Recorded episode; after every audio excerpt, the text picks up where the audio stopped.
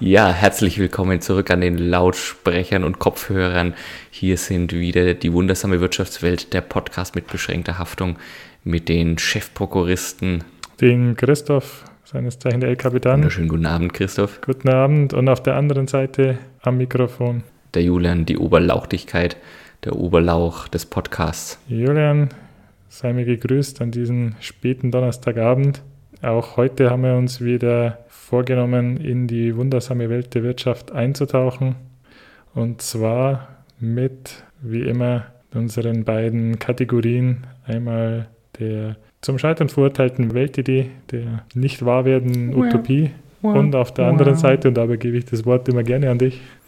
Die moralisch fragwürdigen Geschäftsmodelle. Hm, hm, hm, da, wo es etwas abseitig wird, dort, wo Licht und Schatten zusammenkommen und äh, ja, je nachdem, wie es dann am Ende Gerichte bewerten oder die Geschichte bewertet, ähm, ob wir auf der nur fragwürdigen oder auf der tatsächlich äh, auch illegalen äh, Seite landen. Sehr schön. Ähm, bevor wir aber auf die illegale Seite ab, abdriften, ich hoffe, du benetzt heute nur mit legalen Genussmitteln deine Kehlen.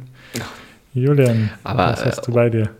Ganz vorzüglich. Äh, Christoph, vielen Dank für die, äh, also nicht nur Christoph, vielen Dank, sondern ich muss ja sagen, wir haben ja, das wissen unsere Zuhörer, ich sage es trotzdem immer gerne, wir haben mit die beste Fanbase der Welt. Klein, exklusiv, aber die beste Fanbase der Welt. Und äh, wer die letzte Folge schon gehört hat, wir haben unser erstes Sponsoring bekommen und ich muss sagen, unser, unser ja, man muss es wirklich sagen, unser Ehrenfan, der Gregor, obwohl er andere Bedingungen an uns gestellt hat, speziell hinsichtlich der Schlagzahl und der Schnelligkeit der Veröffentlichung der Folge, hat er sich nicht lumpen lassen und äh, ja, das äh, Weinhaus Haug hat geliefert. Ja, ich bin dabei, gerade die erste Flasche zu verkosten. Wir haben gerade schon gemeinsam auf das Etikett geguckt. Das ist ein Wein, der auf den wunderbaren Namen Kunststück hört. Mhm. Ich habe mir sagen lassen, das war so die, die, der erste Wein, den die Jana Haug, also mhm. die Nachfolgerin und äh, die das Familienunternehmen übernommen hat, kreiert hat. Oh, dann haben wir jetzt hier sogar noch eine Live-Weinverkostung. Ich muss auch dazu sagen, vielen Dank, Gregor. Und äh, ja, so langsam wir waren im Folgeschneiden, so schnell war er eben liefern lassen. da glaube ich, ist jetzt ganz schön dazu. Also ich wollte sagen, äh, wir müssen, wir können, wir können, wir können es ja sagen. Ne? Wir hatten letzten Sonntag die Folge veröffentlicht. Montagabend hat Gregor bestellt. Gestern, also am Mittwoch, ähm, wurde, die, wurde die Weinkiste geliefert. Es existieren Fotos, wie mein Jüngster sich direkt auf die Kiste gestürzt hat. Er hat schon gewusst, da ist was Gutes für Fadi drin. Ja. Nein, also damit benetze ich meine Kehle und äh, nochmal großen Shoutout an, an, die, an, an Jana, an das Weingut Haug, an den Gregor. Christoph, ich hoffe sehr, du bist durch deinen Wetteinsatz Bierkasten noch nicht ganz durchgekommen in der, nee, ich habe ihn wohl rationiert und ich nippe hier gerade an einem hellen von dem besagten Bierkasten die noch nicht ins Sponsoring eingestiegen sind. Und ich hoffe dann, wenn ich das Leergut wieder zu dir zurückbekomme, dass ich dann voll gut im Sinne von ein paar Weinflaschen bei dir gleich ah, kann. Gut, ja, ja ich, ich, hatte schon Angst, dass du mich hier schon wieder in eine Wette reinziehst. Bist, bist du so ein Weinkenner? Kannst du jetzt da so nach diesen zwei, drei Schlucken Wein hier gleich so, oh ja, hier mineralisch, ich wollte ja sagen, es ist äh, zitrisch. Äh. Das ist so, ich glaube, wir, unser Podcast funktioniert auch deswegen ganz gut, weil wir uns sehr gut ergänzen. Aber Christoph hat also auch ein Talent, mich ins Abseits zu stellen. Das ist, das ist Wahnsinn. Ich werde mich revanchieren, mein Lieber. Äh, ich bin tatsächlich kein Weintrinker. Ich glaube, das habe ich aber auch mhm. an, an, der Stelle schon mal ausgeführt. Das heißt, es ist jetzt natürlich herzlich undankbar, dass, dass wir als Sponsoring ein, ein Weingut bekommen. Ein Weingut, das äh, wahrscheinlich sehr vieles auf sich hält, wie so viele Weingüter, aber da das exzellent macht mhm. bestimmt. Ich aber jetzt nicht der große Kenner bin. Also ich könnte zum Beispiel, wenn du mich fragst, was schmeckt dir, das schlecht artikulieren, sondern kann tatsächlich immer erst, wenn ich einen Wein im Glas habe, schmecken, mhm. sage ich, schmeckt mir oder schmeckt mir nicht. Der hier schmeckt mir. Ich bin tatsächlich auch, weil die wenig komplexen, die einfachen Dinge mir irgendwie mehr liegen, eher ein Weintrinker, ein Weißweintrinker als ein, ein so ein schwerer mhm. Rotweintrinker. Das ist jetzt wirklich ein sehr schöner leicht fruchtiger, leicht säuerlich, genauso wie ich es mag. Weiß ja, das war doch. Könnte ich also, mir könnte ich mir auch sehr gut jetzt so im Sommer vorstellen, wenn er so richtig schön aus dem, auf, dem, auf Eis mhm. gelegen ist. Äh, passt jetzt gerade sehr, sehr gut, um meine Stimmung ähm, noch rosiger, noch rosiger zu, machen. Ja, sehr schön, Julian. Ich glaube, du stellst dir dein Licht unter den Scheffel und ich möchte nicht äh, wissen, wie du dann mit deinem Marketing-Talent oder deinen eloquenten, wortgewandten ähm, Talent äh, auftrumpfen würdest, wenn du jetzt noch wirklich was von Wein oder wenn du einen, ja, da, da, oh mein Lieber, da könnte ich noch ein, ein Sommelier-Seminar besucht ja, dann, dann, Aber da gibt es ja Leute, die dann anfangen zu sagen, ja, ich schmecke die, ich schmeck die Südlage raus und, und, und den, den Ton und den Quarzgehalt und so weiter. Also so, so, so wild ist es bei mir dann doch nicht. Sehr schön. War ja beim Hopfensaft auch nicht. Also äh, ne, man muss es immer, immer schön die Kirche im Dorf lassen. Alright, Julian, was haben wir da noch an Fan? Ich wollte gerade sagen, wir sind ja, also nicht nur, dass wir eine tolle Fanbase haben, ne, das wisst mhm. ihr aus unseren, aus unseren Anfangsgesprächen der Folgen, wir sind ja auch die Meister der Selbstreferenzierung. Und Christoph, heute Morgen habe ich es erst gehört, ähm, die Konjunkturprognose für die Bundesrepublik Deutschland ist heute früh erst zurückgeschraubt worden für dieses Jahr. Ähm, da gibt es ja immer die, die, die, diesen Rat der Wirtschaftsweisen, mhm. die dann irgendwie ein, ein Wachstumsziel ausgeben, auf dem dann auch äh, diverse politische Planungen und Haushaltsplanungen und so weiter und so weiter aufbauen. Das Wirtschaftswachstum soll also dieses Jahr dann doch deutlich geringer ausfallen als ursprünglich angenommen. Und wir beide wissen warum, weil wir es erst vor einigen Folgen erklärt haben, tatsächlich Lieferengpässe. Also nicht, ne, Corona dauert länger mhm. und, und, und, und, und die, die, wir hatten ja auch die Folge zum Thema Insolvenzen, ne, dass irgendwie viel zu viele Unternehmen zerbröselt hat. Nein, es ist tatsächlich das, was wir über den Peitscheneffekt mhm. und über die Supply Chains gesprochen hatten in einem unserer, unserer Pirates Ho Folge. Mhm. Ähm, das ist tatsächlich offensichtlich so, der ein oder andere clevere Einzelhändler hatte ich auch schon E-Mails im Postfach, so sagen, oh, bestell lieber jetzt schon deine Weihnachtsgeschenke, ne? wir wissen nicht, ob wir an Heiligabend wirklich noch liefern können. Und ich sage so, mm, no, schöne Aussicht, ne? erst Corona und jetzt kein Weihnachten. Was, was kommt als nächstes? Aber tatsächlich also offensichtlich die äh, weltweiten und auch offensichtlich komplett umfassenden äh, Lieferengpässe sorgen dafür, dass das Wirtschaftswachstum bei uns in, in Deutschland, aber damit wahrscheinlich auch in Europa und weltweit nicht so stark ausfallen wird. Wow, zuerst gehört bei uns. Und ähm, wie viel der mhm, Wirtschaftsweisen, mm, ich glaube, sind es sieben Wirtschaftsweisen? Was kann ich? Oder, oder, oder fünf. fünf. das bin ich mir nicht sicher. Aber wie viel? Aber sieben klingt ja, gut. Ja, sieben wie die sieben Zwerge. Oder? Sieben klingt gut, ja. Und äh, wie viel davon hören unseren Podcast? Wahrscheinlich noch zu, ich, ich sag mal zu wenig. Ja, Aber vielleicht haben die da, zitieren die das bei ihren Prognosen zukünftig. Oh umso schöner, dass die Lieferkette das beim Wein und beim Bier nach wie vor steht. Ich muss sagen, super, ich habe es ja gerade schon gesagt, ging super mhm. flott, mhm. äh, super professionell. Kann man gar nicht meckern. Ich hatte hat mich aber sehr, hat mich aber sehr nachdenklich gestimmt und habe in dem Zusammenhang, vielleicht um das noch ganz kurz mhm. auszuführen, auch den Hinweis bekommen, wir sollten nicht heute, aber in einer unserer nächsten Folgen unbedingt über das Thema Inflation sprechen. Auch mhm. Inflation so hoch wie nie, mhm, ne? 4% ja, irgendwie im September äh, 2021, der jetzt, äh, wie gesagt, ja erst seit ein paar Tagen rum ist. Da müssen wir unbedingt drüber sprechen, weil ganz ehrlich, wir haben es im Studium gelernt, so, so ganz sattelfest, dass ich sage, ich könnte es jetzt heute direkt erklären, bin ich da auch nicht. Sollten wir unbedingt mal tiefer reinschauen. Das wird uns alle sehr direkt und indirekt beschäftigen in den nächsten äh, Monaten. Dann, äh, beten wir dann das Einmaleins der Geldpolitik herunter. Ja, aber Hallihallo. Hallihallo.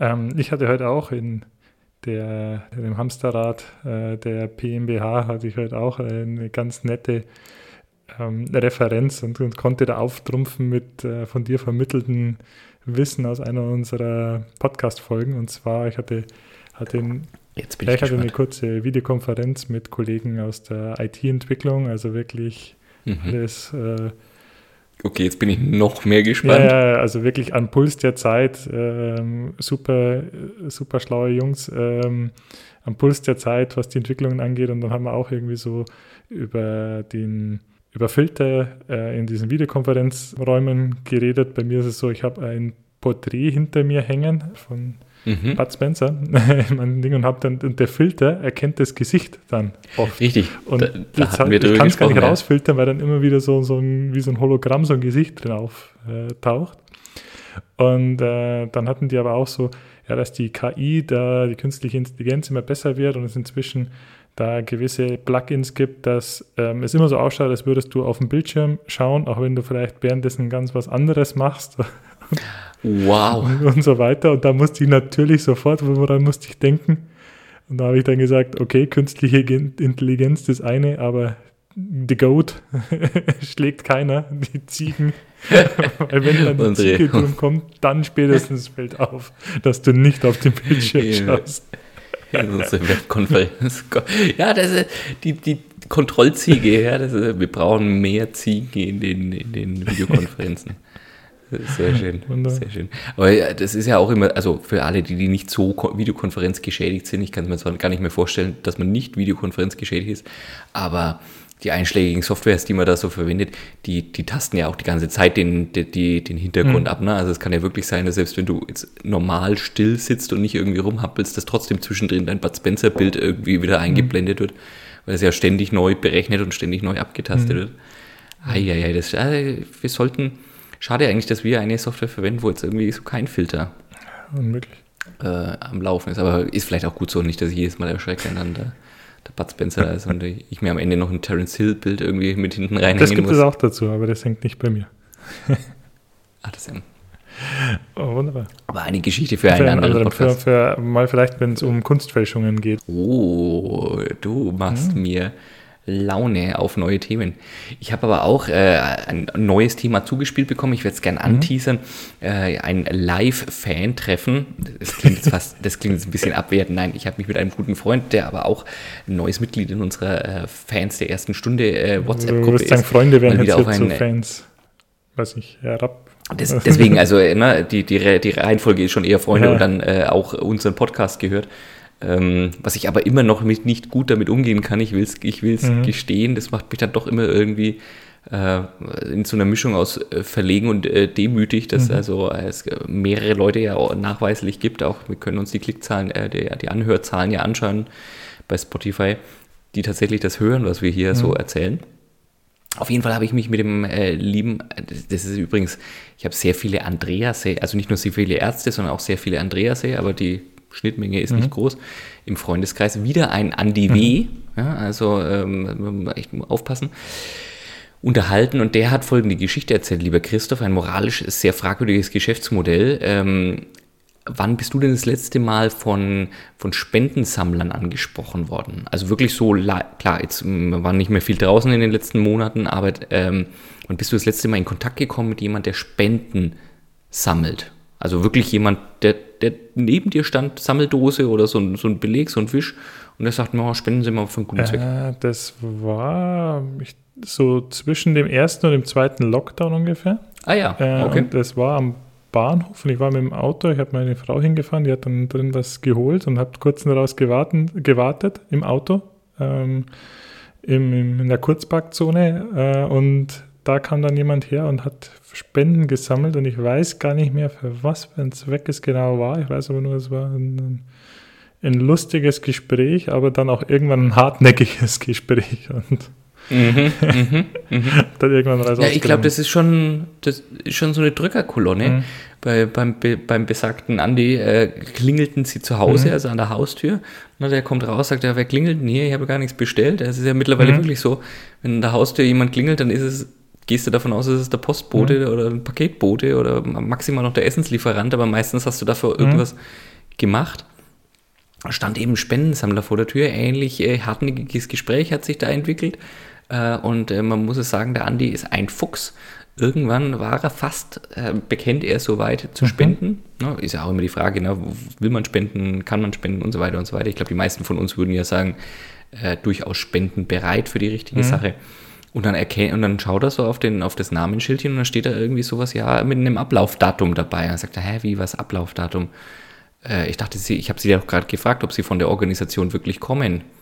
Und dann hat, musste der also dieser Spendensammler rausrücken, dass es ein eben nicht von dieser gemeinnützigen Organisation ist, sondern von einer offensichtlich von einer Promotion-Agentur, die halt dafür entweder gebucht worden ist oder behauptet von diesem gemeinnützigen Verein gebucht worden zu sein. Okay. Ich will jetzt niemanden Unlauteres unterstellen, aber im Zweifelsfall eben sich als Mitarbeiter einer gemeinnützigen Organisation, in dem Fall ähm, na, eher so, so Sozial, Krankenpflege und, so, und, so, und so weiter und so weiter, kennen wir alle, aber halt ausgibt, so tut als ob, auch auf Nachfrage sagt, ja, ja, ich gehöre da dazu. Und wirklich erst als äh, der, der besagte Andy W. äh, renitent geworden ist und gesagt hat, jetzt will er es ganz genau sehen, jetzt will er doch nochmal den, den Ausweis, da haben wir alle so einen Mhm. Spendenausweis dabei, nachgesehen hat, wirklich erst rausbekommen hat. Und der, der hat ihm, moralisch fragwürdig, direkt ins Gesicht gelogen, um an Spenden ranzukommen und die damit auch die nächste quasi Unwahrheit verbreitet, dass er sagt, ja, die Spende kommt natürlich direkt an bei dem gemeinnützigen Verein. Naja, wir beide wissen, wenn es jemand macht, es macht keiner umsonst. Danke, Christoph. Äh, Also steckt ein Geschäftsmodell dahinter, also hat, verdient irgendjemand ein Geld dran. Und dieses Geld kann ja dann nicht für den wohltätigen Zweck äh, landen. Also ich glaube auch da ein Riesenthema für Das uns, ist, Christoph. Da müssen wir tiefer reinschauen. Ein, ein, ein Fass ohne Boden, aber jetzt habe ich es noch nicht ganz verstanden. Ist klar, Ja. dass derjenige für diese Organisation im Auftrag gesammelt hat, aber halt bezahlt beauftragt wurde? Oder äh, steht auch noch im Raum, dass der wirklich einfach eine Betrugsmasche war und sich ausgegeben hat als jemand dieser Organisation? da ist wohl das Gespräch so ein bisschen äh, abgebrochen worden und dann hat sich der Spendensammler dann auch zurückgezogen. Also, äh, wie gesagt, es war klar, dass er offensichtlich nicht mit, Mitarbeiter dieser, dieser Organisation ist, sondern offensichtlich da angeworben ist für irgendeine Agentur. Es war jetzt nicht mehr nachzuprüfen, ob das tatsächlich, der hat natürlich behauptet, dass, sie, dass sie offiziell beauftragt sind. Ne, Also davon müssen wir ausgehen.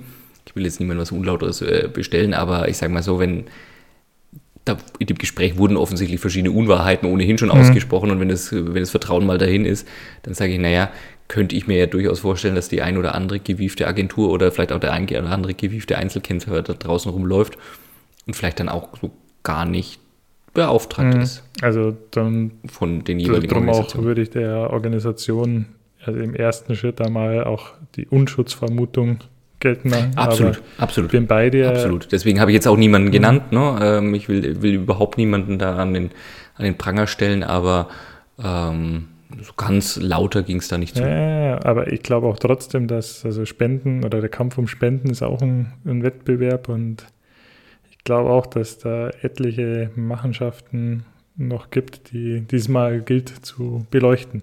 Äh, weil du gerade äh, sagst, hartnäckige Gespräche und Vertriebsmaschen. Ja, da fällt mir noch eine ganz nette kurze Anekdote ein. Ich bekam die Woche ähm, einen, einen Anruf halt von wirklich auch so einer so einer Telemarketing, Kaltakquise-Agentur. Äh, Da wollte mir jemand Kryptowährungen, Fonds und, und sonstiges aufdrehen. Und äh, Bitte sag nicht, dass es ein, ein Sternzeichenfonds war. Das nein, es war kein. Sternzeichenfonds. Die haben ja ihre vorgegebenen Protokolle und äh, er hat dann so gesagt, und hier ohne Risiko was dazu verdienen und bla und noch äh, mehr Geld haben. Und ich habe gesagt, ähm, naja, kein Interesse. Äh, gemeint, äh, aber dann möchten Sie nicht noch, dann, dann ging es natürlich in seinem Playbook dann weiter, ja, möchten Sie nicht noch da hier Mhm. äh, so und so viel Rendite und Ding. Äh, Er hat gesagt, ich habe genug Geld. War natürlich knallhart gelogen. Hast du gesagt, ja? Schön. Aber ähm, äh, das musste ich noch einmal wiederholen, aber dann war das Playbook da auch zu Ende von ihm. Konnte nicht mehr weiterarbeiten. Ne? da konnte er nicht mehr dann irgendwie gegen an argumentieren. Das, da sagst du, ich habe Ich genug, hab genug Geld, bin sagt er. zufrieden mit dem, was ich habe. Und dann, dann ging Also, irgendwie die, die, die, die nutzenbasierte Argumentation ins Leere. Sehr schön, sehr schön. Also wenn man mal so weit ist, dass man behaupten man muss, äh, man hätte zu viel Geld, weil man sonst einfach nicht mehr vom Haken kommt von diesen. Aber, aber allein sich das zu sagen, also jetzt vielleicht so mein Lifehack für draußen, stellt euch mal vor dem Spiegel morgen früh und sagt, ich habe genug Geld. Mir reicht das Geld. Ich, fühl- ich habe mich in dem Moment so gut gefühlt, aber wirklich so gut. Ja, das glaube ich. Wirklich, Das glaube ich. Da, da, da trinke ich gleich noch einen drauf. für, für, für eine Minute habe ich dran geglaubt. Sehr schön. Äh, äh, vielleicht unser nächste, äh, nächstes Podcast-Produkt, äh, Live-Coaching. Ne, also Christoph, du hast da Potenzial ohne Ende. Ohne Ende. So, Ohne Ende. Ja, lass uns mal in die heutige Geschichte Mhm. eintauchen. tauchen wir ein. Christoph, ich werde dir jetzt ein Bild zeigen. Okay. Ich werde dir jetzt ein Bild zeigen, mein Lieber. Und für euch, äh, liebe Hörer da draußen. Sehr gut, dass wir ein Audiomedium sind. Werde, ja, genau. Das, äh, ich werde euch ein, einen Link in die Beschreibung dieser Folge posten. Und der liebe Christoph wird auch gleich ein bisschen was beschreiben. Sehe ich natürlich mein. Das ist natürlich super, wenn auch der so. Name der Frau ja. oben im. Äh, ja, deswegen lies es jetzt einfach mal nicht. Auf, die, die Zipfel. auftaucht. So, zack, weg. So, also, kennst du denn, kennst du denn diese Frau? Und äh, sag, wenn ja, dann darfst du ja sagen, aber bitte noch nichts äh, den Namen dazu sagen.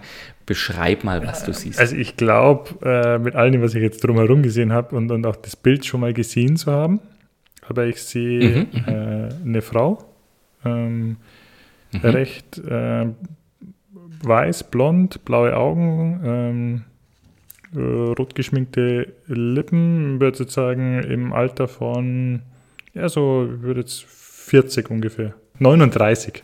Mhm, mhm, ähm, modisch gekleidet, schwarzer Rollkragenpullover, schwarzes Sakko und hat irgendwas, ein kleines Kügelchen, so schaut es aus, so zwischen mhm. Zeigefinger und Daumen und das hält sie so hoch auf, auf Nasenhöhe und, und schaut so, wie soll man diesen Ausdruck beschreiben? So, so smart, unternehmerisch, ähm, bisschen kühl, würde ich sagen. Ja. Mhm, mhm, mhm. Also ein, ein deutlich auch, vielleicht sollte man noch sagen, ein deutlich gestelltes mhm. ne, Foto. Ja, so schwarze ja, Hintergrund, so mit Bild, also mit, mit Helligkeit im Zentrum hinter dem Kopf und dann nach außen hin im im Radius dunkler werdend. Der, die soll auch eine Aura mhm. suggerieren, ne? Also das ist ja, das, das soll was transportieren, dieses Bild. Das ist jetzt nicht nur so, oh, hier meine Schokoladenseite, sondern das soll was aussagen. Vielleicht noch ganz kurz, erinnert dich äh, gerade auch Kleiderwahl und so an, an jemand anders? Ähm, ein bisschen an Steve Jobs. Mhm, mhm, mh. Stimmt, also bist, stimmt. Gut, gut. Äh du bist da auf einer ganz, ganz heißen Pferde, mein okay. Lieber mein Lieber. Du äh, weißt, wer das ist?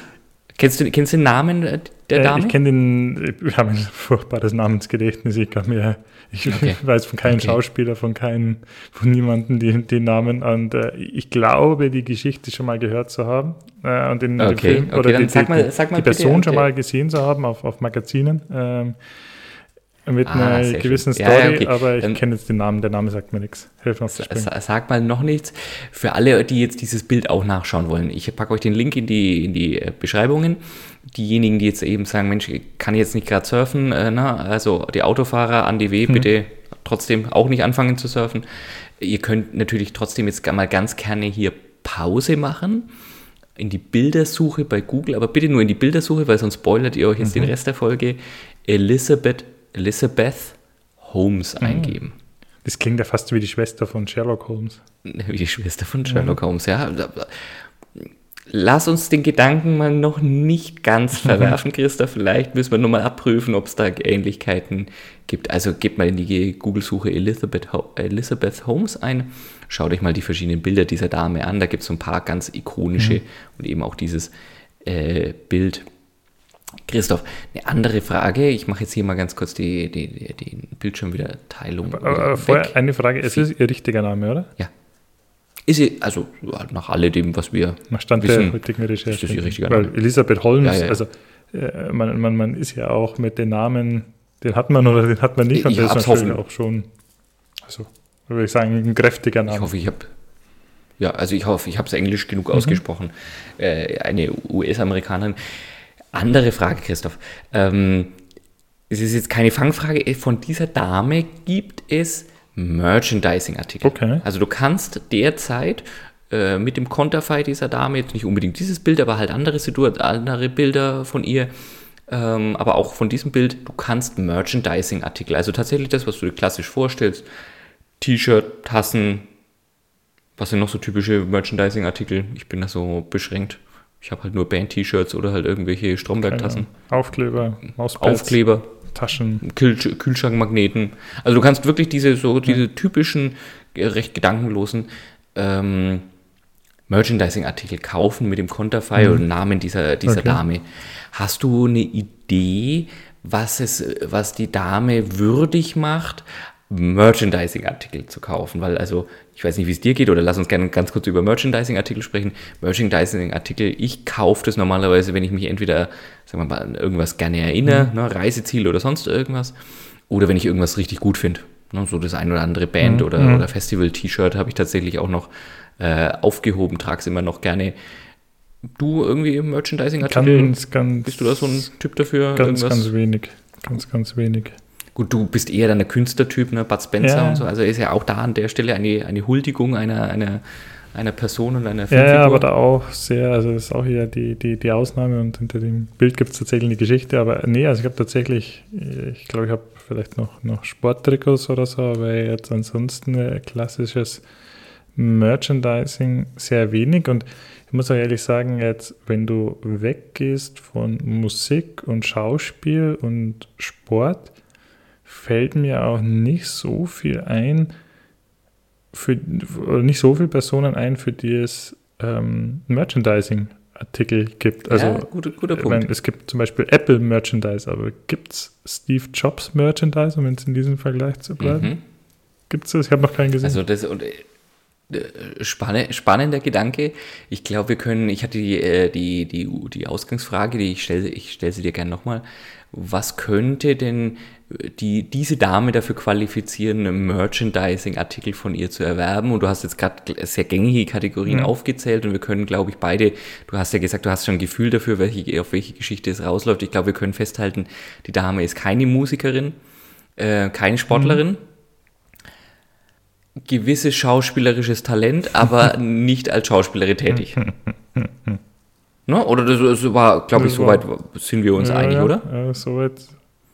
Was können, also äh, es gibt so äh, tatsächlich einen, einen, sie hat so einen, wenn du sagst, es gibt, es gibt einen Slogan bei ihr, so sie hat, sie hat einen Titel errungen, der ihr erstmal schlecht zu nehmen ist.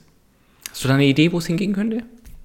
Äh, also ich würde jetzt, ich weiß nicht, ob ich da zu viel dann schon rein interpretiere, aber natürlich auch sagen, vielleicht gibt es noch ähm, famose Kriminelle, für die es Merchandise gibt, aber einfach doch ja, ja, ja, okay. ähm, also so Bonnie und Clyde mäßig oder so, dass sie so, ja, ja. Oh, dass schön. so bekannt sehr sind äh, und, und, und die, die Straftat so ikonisch ist, dass man sagt, äh, das macht es schon wieder zur Popkultur. Ja, ja, ja. Ja, also da hast du insofern recht. Also es gibt ja immer mhm. wieder ähm, neben den, den Kategorien Schauspiel, Musik, Sport immer mal wieder auch so, genau wie du sagst, so ikonische Erscheinungen. Ähm, Albert Einstein ah, ist ja, ja. Ne, mhm. ganz oft so als Konterfei wird immer, immer wieder gebracht. Gerade auch, wie du gesagt hast, so, es gibt natürlich auch aus, den, aus, der, aus der Unterwelt irgendwie immer wieder Geschichten, Bonnie und Clyde, John Dillinger, Al Capone. Ja, immer, wo du sagst, da, da, mhm. da gibt es und wenn es nur Memes sind, also irgendwelche mhm. Darstellungen, Sätze, Situationen, die immer wieder gespielt werden, du bist auf dem richtigen mhm. Trip. Du hast dich vorhin bei der Beschreibung von der Elizabeth Holmes insofern sehr vertan. Die Dame ist sehr, sehr, sehr viel jünger, als du geschätzt hast. Ich hoffe, sie jünger als wir beide. Nicht. Ja, hat wahrscheinlich dann noch Sprachschwierigkeiten, aber vielleicht kann die KI das ja für uns übersetzen. Ist also auch deutlich jünger als Ich als, hoffe, als dass wir. die KI so schlau ist, dass sie alle Falschschätzungen ihres Alters automatisch korrigiert. Gleich, gleich ins Positive vielleicht. Also als dieses Foto aufgenommen worden ist, da ist sie wahrscheinlich so 22 What? oder 23 gewesen. Und ich glaube, wir beide wissen, das schätzen Damen überhaupt nicht, ne? wenn du sie mal einfach so um 13 bis 14 Jahre meine Schätzung irgendwie zu alt machst. Aber völlig egal. Ja, ich bin schockiert. Die Elizabeth Holmes hat den, hat den Titel als jüngste self-made Milliardärin der Welt. Dollar Milliardärin. Dollar Milliardärin. Wow. Ja. Alright. Ja. Und das ist ein Teil dieses, mhm. äh, ich, ich nenne es doch du, durchaus Mythos. Mhm ähm, ich würde gerne die Geschichte von der Elizabeth Holmes äh, erzählen oder was heißt erzählen, aber wir, wir, gehen sie, wir gehen sie gemeinsam durch. In, gerne in zwei Teilen, nämlich lasse uns mal Teil 1.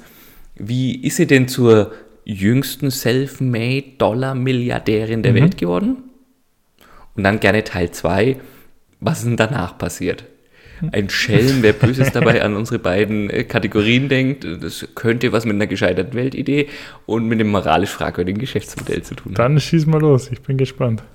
Also die, die Elizabeth Holmes, die ist, ähm, äh, wie, wie schon gesagt, US-Amerikanerin, er war wohl im Alter von 19 Jahren schon an der Stanford University. Stanford, eine mhm. der absolut renommiertesten Elite-Universitäten in den Vereinigten Staaten und wohl schon immer beseelt von dem Gedanken, äh, es zu schaffen, ne, äh, Erfolg zu haben, Reichtum zu mhm. scheffeln und hat sich eine sehr früh, ist nicht also ist mir jetzt aus dem, was ich gelesen und, und über sie gehört habe, nicht klar geworden, warum sie sich auf diese eine Idee fokussiert hat, aber eine erstmal sehr gut klingende Idee, schon in sehr jungem Alter, eben mit 19 schon mhm. verschrieben.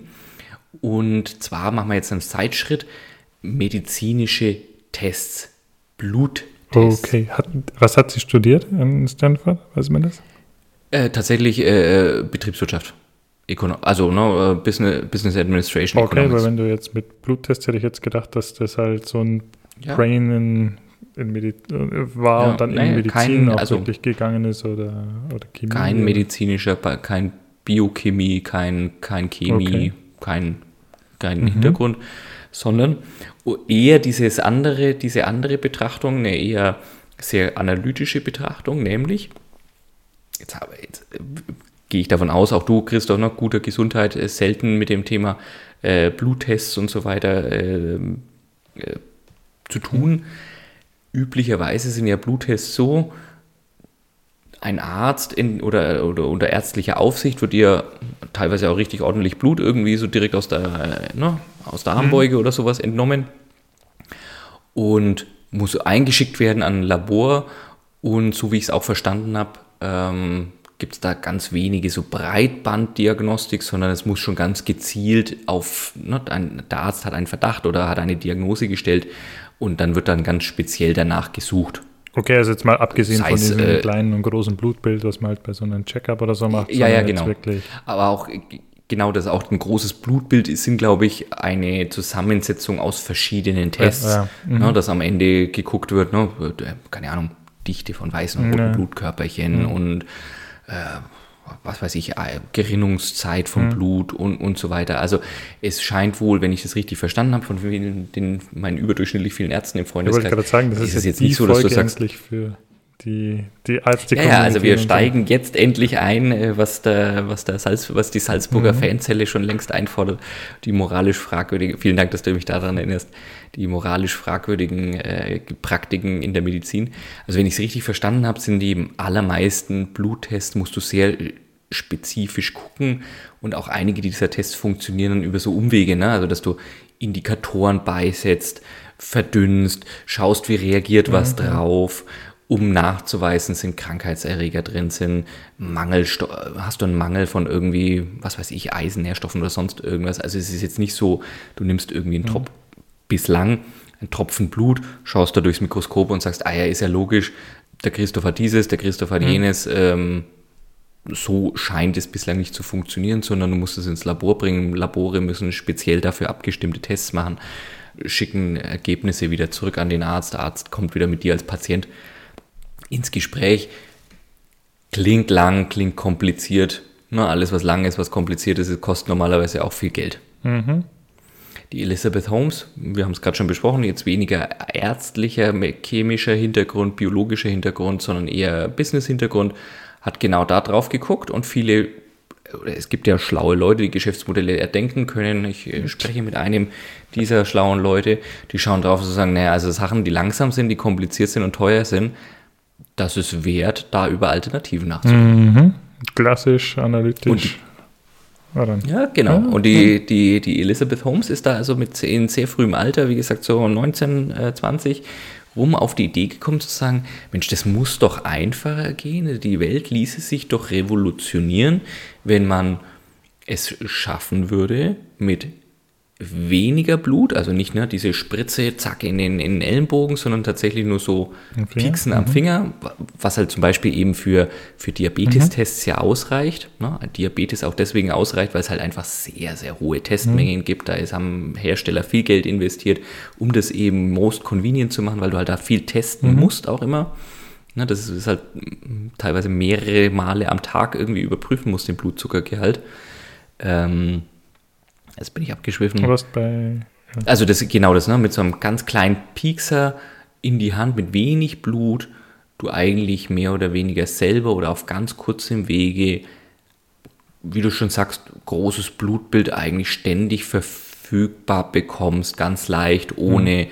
Labore, im Zweifelsfall auch ohne den Arzt, der das für dich interpretiert. Mhm. Das klingt ja erstmal super. Also, also ich wollte gerade sagen, also bis dahin erstmal ne, bis dahin erstmal mhm. würden wir doch beide sofort sagen, also wer das schafft im Vergleich zu dem, was ich vorher beschrieben habe, wer das schafft, könnten wir sagen, nicht nur sinnvoll, sondern macht die Welt vielleicht tatsächlich besser Weil Krankheiten und ist prädestiniert. erkannt, ja, genau. weniger Aufwand, genau. weniger Hemmschwelle. Ähm, und auch, hieß es da auch, hatte die bestimmte Krankheiten im oder bestimmte Tests da im im Sinn äh, zu vereinfachen? Komme ich, komm ich gleich drauf. Halte, halte den Gedanken mal fest. Ähm, aber das, genau das ne, macht das Leben einfacher, ähm, revolutionär. Gelddruckmaschine. Also ganz ehrlich, wer sowas kann im Vergleich zu dem, was ich beschrie vorher beschrieben habe, also da, hm. da, wissen wir beide, dass es ne, derjenige oder diejenige, die das schafft, braucht sich keine Gedanken mehr machen um die finanzielle, um die finanzielle Sicherheit. Und deswegen ist also tatsächlich Elizabeth Holmes mit diesem Plan tatsächlich auch direkt irgendwie im, im, im zweiten Studienjahr ausgestiegen. Also eine dieser äh, hat diesen Mythos der Studienabbrecher, wie jetzt eben, wir haben schon mal mhm. über den Steve Jobs gesprochen, wir haben über den Mark Zuckerberg, der kam schon das ein oder andere Mal mit seinem, mit seinem großen Produkt um die Ecke. Also es gibt ja so einen gewissen Gründungsmythos. Stanford mhm. gehört übrigens da, ne? Silicon Valley dazu. Also es gibt ja da so einen gewissen Silicon Valley Gründertypus. Mhm.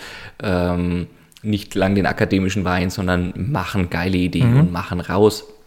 Und die Elizabeth Holmes scheint also bis in den ersten Jahren genau zu diesem Typus zu können, hat viele, viele Leute gefunden, die diese Idee spannend finden, geil finden und hat sehr schnell Finanzierung gefunden. Und ihre Idee war, in einem, in einem Gerät, in einem kleinen Gerät, also was heißt klein, so wie so weißt du noch, wie früher Computer aussahen? Also so diese, wie viel diese, früher? also jetzt nicht so Lochkarten früher, ne, wo ganze Räume, aber so diese, ja, ja, diese Tower, diese, mit ne, diese Diskettenlaufwerk und dann die ersten schon mit CD-ROM. Ja, genau sowas. Mhm. Ne? Wo du schon sagst, das steht mhm. irgendwie so unterm Schreibtisch, äh, wie, wie so ein größerer oder wie so, wie so ein ja, wie so ein Bürocontainer vielleicht. So, so ein Gerät mhm. ungefähr hat es sich vorgestellt, hat es Edison mhm. genannt, nach, dem, mhm. nach Thomas Alva Edison, nach dem großen Erfinder. Klar, ne, warum tiefstapeln? Und hat also da die Idee gehabt, dort die und tatsächlich dann doch 250 meist benötigsten Bluttests in dieser einen Maschine durchführen zu können. Ich wusste gar nicht, dass es überhaupt 250 verschiedene Bluttests gibt danke, dass du es ausgesprochen hast, mhm. was ich mir auch gedacht habe. Aber deswegen habe ich eingangs so da, da, da, darauf rumgeritten. Wie gesagt, ne, eine Blutprobe an sich sagt dir erstmal nicht, ob du, lass es uns am aktuellen Beispiel haben, ob du, ob Coronaviren vorhanden sind. Ne, sondern mhm. es kann dann eben, der Test ist ja sowieso irgendwie mhm. eher Schleimhäute und so weiter, aber du würdest eher das über die Antikörper und Antikörper kannst du halt erst feststellen, wenn du der, der, der Blutprobe etwas beise, beisetzt, dass du siehst, wie reagiert es überhaupt. Also ne, genauso Krebszellen und so weiter, also mhm. die schwimmen da ja nicht einfach rum und du sagst, ach ja, jetzt sehe ich sie, sondern muss das sehr aufwendige Testverfahren durchführen. Und das war also ihre Idee zu sagen, mit einer, und das war das, was du vorhin gesagt hast, was sie mhm. da in der Hand hält, ne? also sie hat sich damit fotografieren lassen, das wäre dieser, dieser kleine Ring, das war so eine kleine mhm. Fiole, die hat man nicht gesehen, weil es zu klein war auf dem Bild. Das wäre die Blutmenge, die ausreicht, also wirklich wenige Tropfen, die du dir selber so im Finger pieksen kannst, in eine kleine Fiole, die natürlich auch mhm. zu der Firma gehört, schön designt ist, schaut irgendwie so aus, dann doch wie so ein, könnte eben auch ein Produkt mhm. sein mit dem Apfel drauf, äh, wo du dir selber irgendwie in den Finger piekst, da das, das, da das Blut direkt einsendest und äh, also ab ein sammelst, Entschuldigung, ich bin so aufgeregt, und dann halt in dieses Edison-Maschine irgendwie ein, eingibst. Die ganz ursprüngliche war Idee wirklich, Leute, die sowas brauchen, mhm. haben sowas zu Hause. Die Idee hat dann verschiedene Iterationsstufen genommen. Ne? Das war dann eher so, sozusagen, gut, die stehen dann halt an, äh, an, an frequentierten mhm. Punkten ich weiß nicht, ob du in den USA die, zum Beispiel die, die äh, Apothekenkette Walgreens kennst. Hm, das sagt mir jetzt nichts, ne? Aber, so, so großer, so Apotheke, Drogerie, mhm. Drugstore ist ja so ein Begriff in den USA, wo so eine Mischung aus bei uns, ich würde es mal, ähm, na, Drogeriemarkt, aber auch Apothekensortimente. Mhm bekommst, die aber auch ganz oft eben tatsächlich Apotheken mit drin haben, wo also auch wirklich Medikamente mhm. gemixt werden können.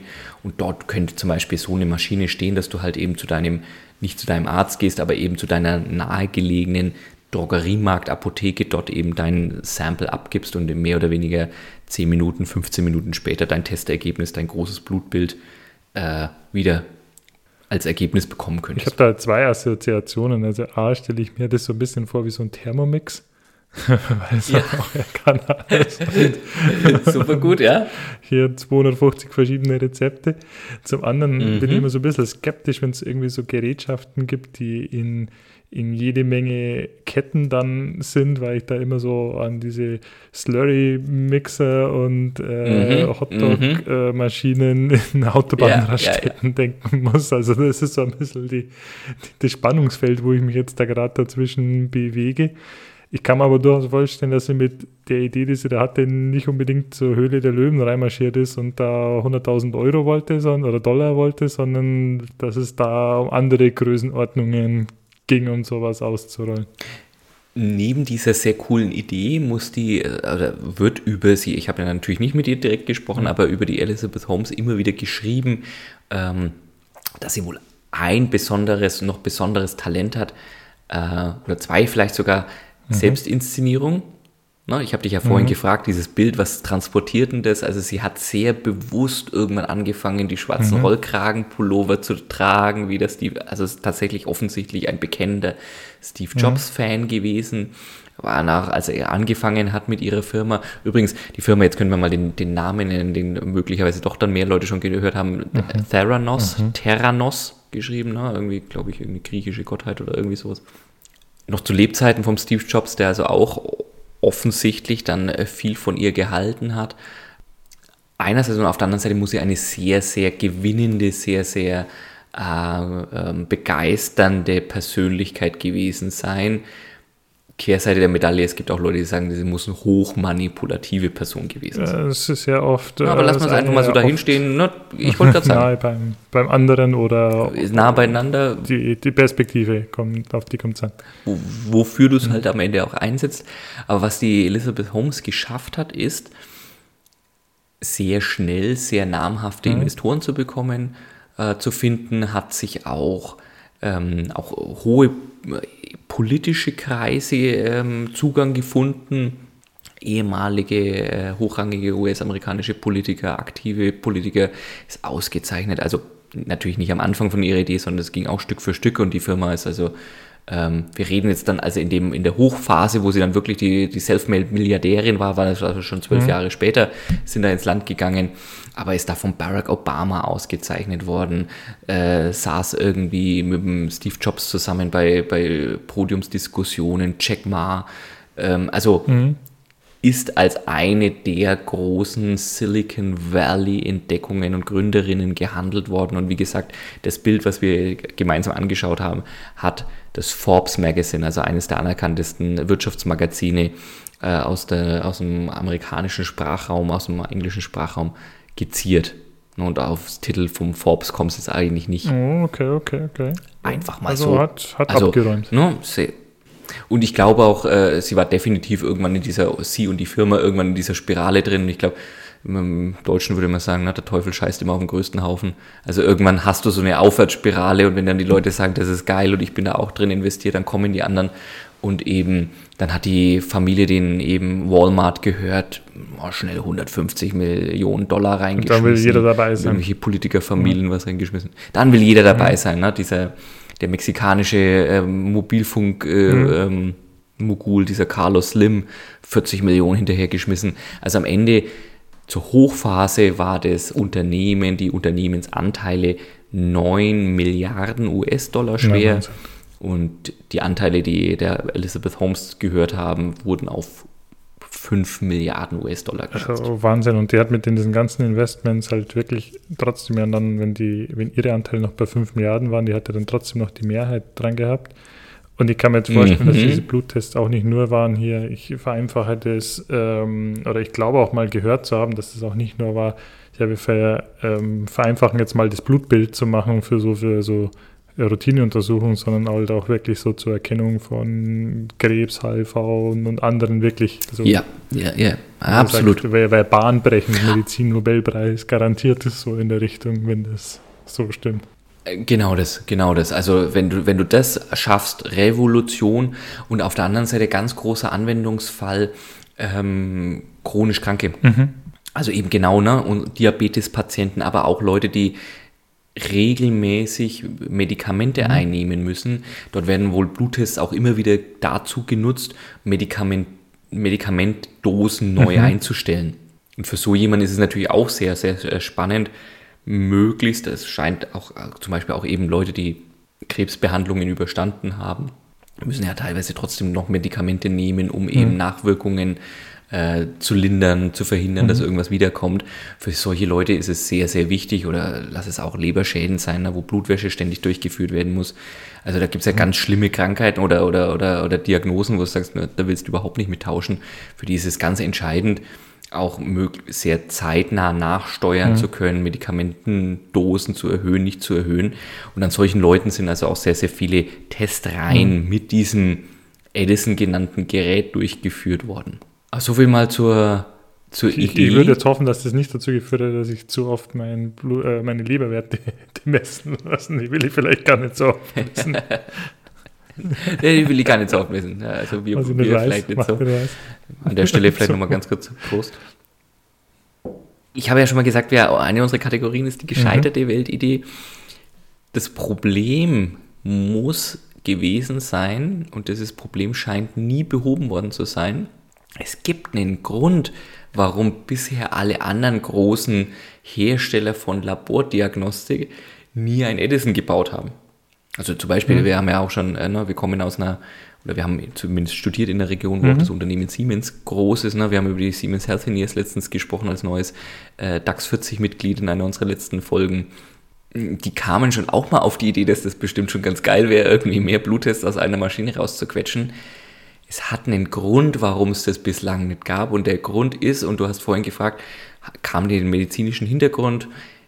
Möglicherweise wäre man auf die Idee gekommen, wenn man sich mehr mit Leuten unterhält, äh, unterhalten hätte, die einen biochemischen, einen chemischen, einen medizinischen Hintergrund hätten, dass sie sagen, diese Tests, die wir, die wir brauchen, um diese, also diese 250 Tests, die da aufgelistet worden sind, die sind ganz unterschiedlich. Da können Tests dabei sein, da hat es was mit mit, mit mhm. Licht und Lichtdurchlässigkeit zu tun, mit Lichtbestrahlung, Laserbestrahlung zu tun. Da gibt es welche, da wird was verdampft, ne? da, da, da, da Rückstände werden analysiert. Da gibt es wieder andere, da wird irgendwas in Zentrifugen rumge... Also, Eine meiner Lieblingstestmethoden, weil da denke ich immer sofort an irgendwelche, an den alten James Bond, wo in irgendwelchen Zentrifugen festgenagelt wird. Ja. Oder, da muss ich immer an meinen alten Physiklehrer denken, ähm, Spektroskopie. Ja, ja. Das ist spannend. Äh, jetzt Sidestep, ich denke auch sehr viel an meinen alten Mathematik- und Physik, äh, Physiklehrer aus dem, aus dem Gimmi. Also das ist, der hat damals schon gesagt, dass er, der hat so ein paar Sprüche gehabt und hat gesagt, ihr werdet wieder an mich denken und es, hat sich bewahrheitet. So unheimlich. Also das ist auch eines der wenigen Lehrerzitate, die mir hängen geblieben sind. Da meine, was gibt es Sinnvolles im Leben außer Granatsplitter essen und ähm, Sternspektroskopie? Schön, schön, gefällt mir. Meiner hat immer gesagt, äh, Leistung ist Arbeit pro Zeit. mag ich den Spruch. Also habe ich äh, leider auch schon im, äh, tatsächlich auch schon mal angewendet, auch im äh, Business-Kontext. um auf Leistung zu kommen. Ja, okay. okay, gut. Ähm, aber genau wie du es gesagt hast, Spektroskopie, mhm. also diese ganzen verschiedenen Tests, die sind Physik. Na, da ne, kommen wir ja wirklich auf Physik. Der kann halt alles. Ja, genau. Der kann kochen, dämpfen, ja, der backen, kann alles, aber frittieren, alles in einem. Ne, aber vakuumieren und einfrieren kann er dann halt nicht. Und warum kann er das nicht? Weil es halt physikalisch was ganz anderes ist als die anderen gerade aufgezählten mhm. Varianten. Und deswegen gab es wohl nie eine funktionierende äh, Iteration der, der Edison-Maschine, die dann auch durch ja. verschiedene Iterationsschleifen gegangen ist und so weiter. Aber gab es wohl nie eine Iterationsstufe, die wirklich diese ganzen Tests konnte, weil jeder, der sich damit auskennt, sagt, der eine Test oder die, das, was du dafür brauchst an Wärme, an Energie und so weiter und so weiter, die wird das andere Testergebnis mhm. beeinflussen, gerade wenn du es versuchst, an derselben Probe zu machen. Einige mit, der Tests brauchen stark. Ja.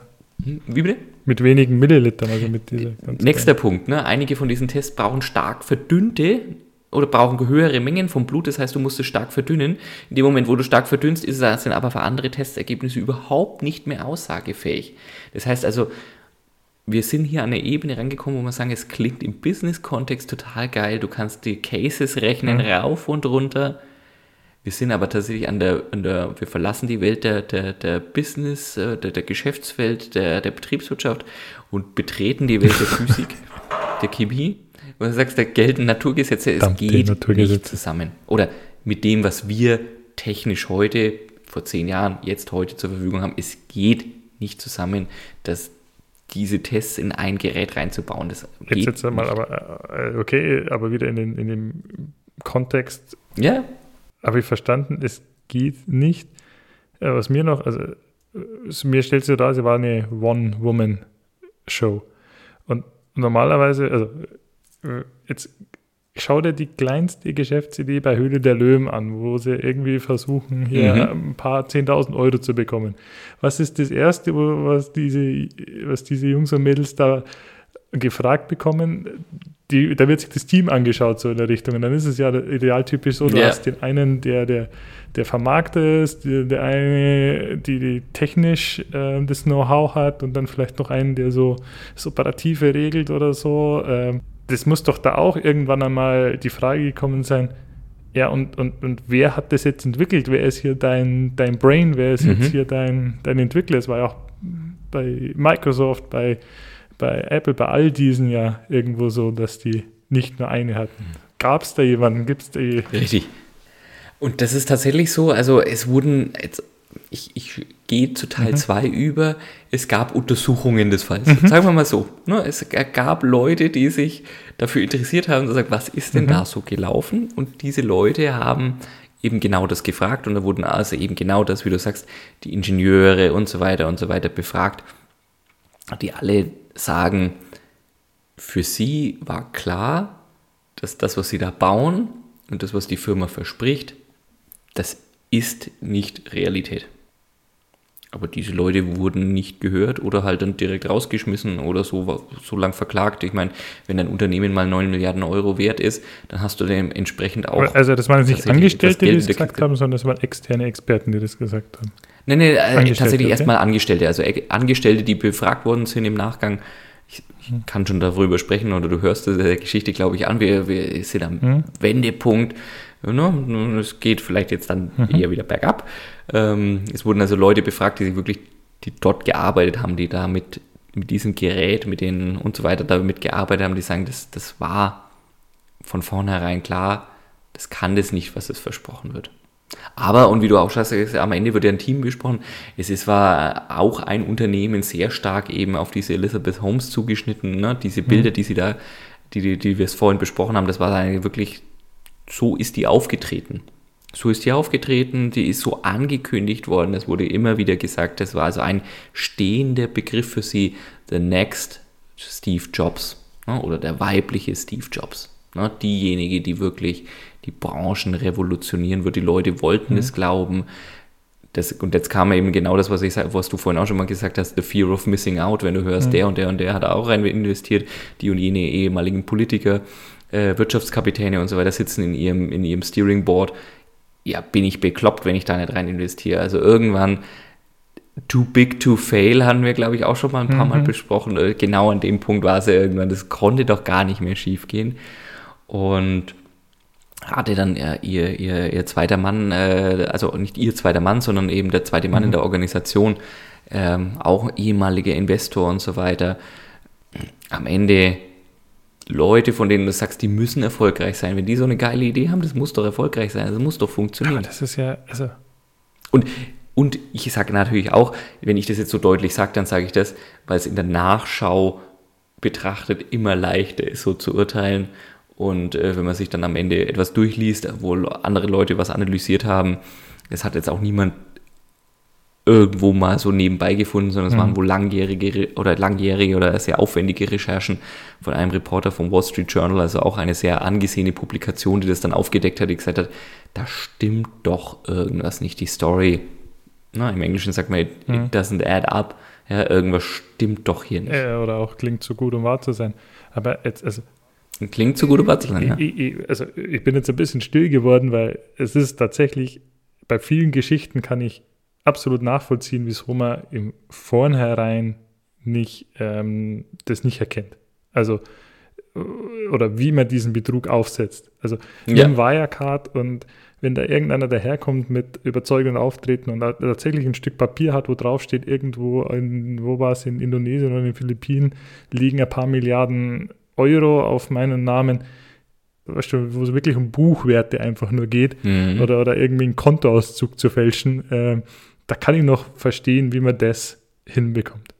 Abgas, äh, wenn wir jetzt im Technischen bleiben, so Abgasskandal bei, bei VW oder so, da, da kann ich auch noch nachvollziehen, wie man das faken kann, wenn man sagt, okay, da gibt es einen Testmechanismus und den kann ich austricksen und in der Realität ist es dann viel, viel höher. Aber bei sowas, wo ich sage hier, ich habe die bahnbrechende Erfindung, ich habe keine Person, die da irgendwie technisch als Koryphäe dafür einsteht, sondern nur Leute, die ähm, BWL studiert haben, ohne BWL abwerten zu wollen, aber die haben keinen technischen ja, Hintergrund, wo du sagen wirst, ja, genau dem traue ich zu, weil der hat da schon zehn Jahre in, die, in, dem Bereich geforscht und jetzt ist er auf das Bahnbrechende gekommen und kann mir eine Story erzählen, wie er auf diese Idee gekommen ist.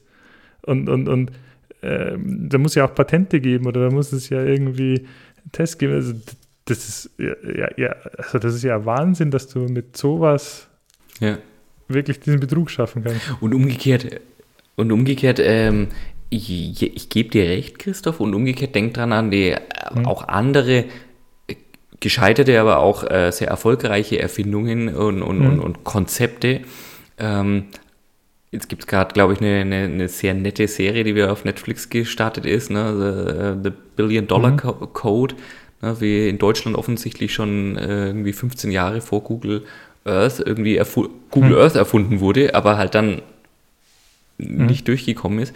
Also gerade auch, gerade auch im, dort, wo es ums Coding geht, dort, wo es um Technik geht, ist, glaube ich, auch nach wie vor die Szene schon darauf bedacht, sehr verschwiegen zu sein. Wie wird es am Ende genau gemacht, wenn eben tatsächlich auch hm. technisch, ganz egal ob es hm. Hardware oder Software ist, äh, Erfindungen gemacht werden, gibt es, glaube ich, auch schon seit, also jeder, der sich da ein bisschen damit auskennt, weiß, glaube ich, dass Patente so, du meldest, wenn du was richtig Gutes erfunden hast, meldest du es schon gar nicht mehr zum Patent mhm. an, weil du es dann zum mhm. Teil offenlegen musst und veröffentlichen musst und damit lernt dein Mitbewerber schon wieder so viel darüber, wo du gerade stehst, ähm, nur sowas machst du schon gar nicht genug, mehr. Genug äh, findige Leute dann, die dann genau die Patente so lesen und sagen, wie, was muss ich davon verändern, was kann genau. ich vielleicht physikalisch verändern, damit es dann nicht mehr Genau, um dann das Gegenpatent irgendwie ja. zu starten. Ja, genau. Also, ähm, ohne sagen zu wollen, das haben sie besonders clever gemacht, aber jetzt kommt, jetzt kommt der Punkt und ähm, für Geschichte 2, sie waren jetzt nicht, nicht blöd im Suggerieren, dass es die Erfolge schon gibt. Mhm. Deswegen mhm. habe ich vorhin über so, so auch über, über, über tatsächliche mhm. Patientenstudien gesprochen. Also das waren so die ersten Tests, die gemacht worden sind, auch mhm. größere Testreihen, dass sie also wirklich auch im, im Forschungs-, im universitären Charakter Testreihen gestartet haben. Dort waren die Maschinen natürlich nicht zugänglich, sondern die standen mhm. natürlich schön unter Verschluss äh, bei der, beim Unternehmen, bei Theranos. Na, da haben dann eben Leute ihre Blutproben eingeschätzt, weil das, was ich vorhin beschrieben habe, war ja die mhm. Endausbaustufe des Geschäftsmodells. Und man sagt, naja klar, du fängst ja erstmal an und sagst, du musst das erstmal vertesten mhm. und so weiter und so weiter. Das heißt, die eigentlichen Maschinen hat so bislang keiner gesehen. Das heißt, es gab Teststudien, Leute haben ihr Blut eingeschickt, das Blut wurde von dieser Firma mutmaßlich mhm. auf diesen Maschinen äh, getestet, aber es wurde halt erstmal von der Unternehmen getestet und es kamen Testergebnisse zurück. Das ist zurück. natürlich clever, ähm, weil die Tests gab es ja alle und dann machst du halt einfach die konventionellen Tests. Also. Der Christoph, das ist, ähm, der tut immer so, aber da ist da ist, da ist er zu schlau im Kopf dafür. Ist, ich will gar nicht kriminelle Energie sagen, aber du bist du einfach, da verbindest du zu schnell die, die, die, die Punkte. Genau das ist die Möglichkeit.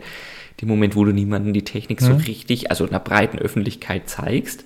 Ich meine, na, jetzt nehmen wir mal den, die Teslas vom Elon Musk, die fahren halt auf der Straße rum.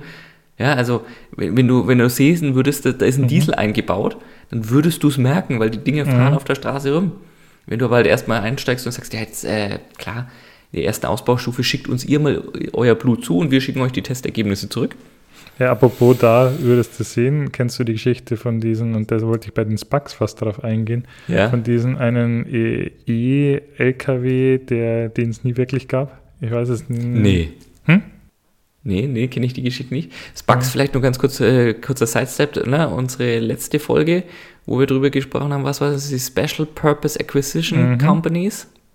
Und ich glaube, äh, ja. diese Firma, und äh, Nikola heißt die, googeln Sie mal, da gab es auch ähm, einen mhm. Fall, wo die gesagt haben, sie hätten, glaube ich, einen E-LKW oder was, ein Wasserstoff-LKW, und der dann aber anscheinend eine E-LKW und der dann aber da angeblich auf, einer, passen, ne? auf einer Messe stand, aber tatsächlich überhaupt nicht funktionsfähig gewesen, gewesen wäre. Also, das kann, da, also da, wenn man betrügen will, dann, ja. dann geht es schon irgendwie.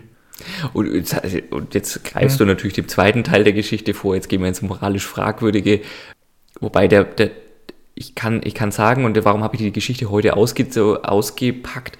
Ähm, wir reden gerade, also als die, als die Elizabeth Holmes damit losgelegt hat, war es irgendwie 2003, als die große Blase geplatzt ist, das war 2015. Mhm. Ne? Ähm, das Unternehmen Theranos ist abgewickelt worden 2018 äh, und wir sind jetzt im Jahr 2021. Warum habe ich mich entschieden, diese Geschichte rauszupacken? 30. August 2021 hat der Prozess gegen Elizabeth Holmes und ihren äh, zweiten äh, Mann in der Führungsriege von Theranos begonnen. Das klingt tatsächlich immer wie ein zweiter Ehemann. Na, Entschuldigung, also der, der, der, die Nummer zwei in der Hierarchie ähm, mhm. Von Theranos sind also offiziell angeklagt, äh, da, die, die, tatsächlich auch ein, in den USA dann ein, ein Bundesverbrechen, mhm. also nicht ein, ein Bundesstaat, Delikt, sondern irgendwie im zehnfachen Fall von sogenannten mhm. Wire Fraud und, und, und so weiter. Also das ging jetzt gerade erst los, die juristische Aufarbeitung, also tatsächlich die strafrechtliche Aufarbeitung. Ähm, ich gehe gleich nochmal auf die Details ein, aber genau das waren so diese Anfänge, dass sie halt eben gesagt haben, Mensch, suggeriert haben, wir haben die Technik, wir haben die eigene Technik, die nicht draußen am Markt verfügbar ist, um diese Tests durchzuführen. Hier sind die Ergebnisse, ihr habt uns eingeschickt, hier sind die Ergebnisse. Nächste Ausbaustufe war dann tatsächlich, ich habe vorhin mal über Walgreens gesprochen, die haben auch richtig fett investiert in den Laden, haben also angefangen, ihre Filialen damit auszurüsten, Marketing zu machen, haben sich dann recht gewundert, dass die Maschinen vor Ort in den Filialen gar nicht so richtig gut funktionieren. Kein Problem, ne? kann passieren, wir sind ja nur ein Startup. Hey, schickt uns einfach die Proben ein, wir testen sie mit unseren, Produkt mit unseren Maschinen in unseren Werkshallen. Am Ende, Christoph, als 2015 dann Leute angerückt sind, die gesagt haben, jetzt schauen wir uns doch mal gerne was an. Da gibt es in den USA mhm. zum Beispiel die FDA, ne, die, also die, die Behörde, die alle medizintechnischen relevanten Lizenzen vergibt und, und Bescheinigungen vergibt Die wollten dann tatsächlich einfach mal sehen, was da so in den, diesen verschiedenen Werkshallen ist hm. und haben sie dann doch gewundert. Aber erst äh, nach zwölf Jahren erst. Ja, ja, ne, also ne, sie haben es vielleicht vorher auch schon mal sehen wollen, aber haben sich hm. dann vielleicht dann dort irgendwie, also es berichten ehemalige Investoren, Board-Members, dass sie sagen, wir waren anwesend bei Meetings, da standen diese Geräte am Tisch, da wurde, da wurde Blut live analysiert und es hat funktioniert, weil sonst hätte ich ja nicht 100 Millionen Dollar gegeben. Ja, Was gut, dann da genau gemacht wurde. Ausdrucken. Na, also ich habe ich will jetzt nicht sagen, aber es gibt Bühnenmagier. Ich habe also auch schon Sachen verschwinden sehen auf einer Bühne, aber ich weiß, dass es keine Magie gibt. Ne? Also äh, das ist immer die Frage, woran willst du glauben, woran glaubst du? Ähm, ich stelle mir das Siegfried und Roy gerade mit Ja, ja genau, Siegfried und Roy. Ne?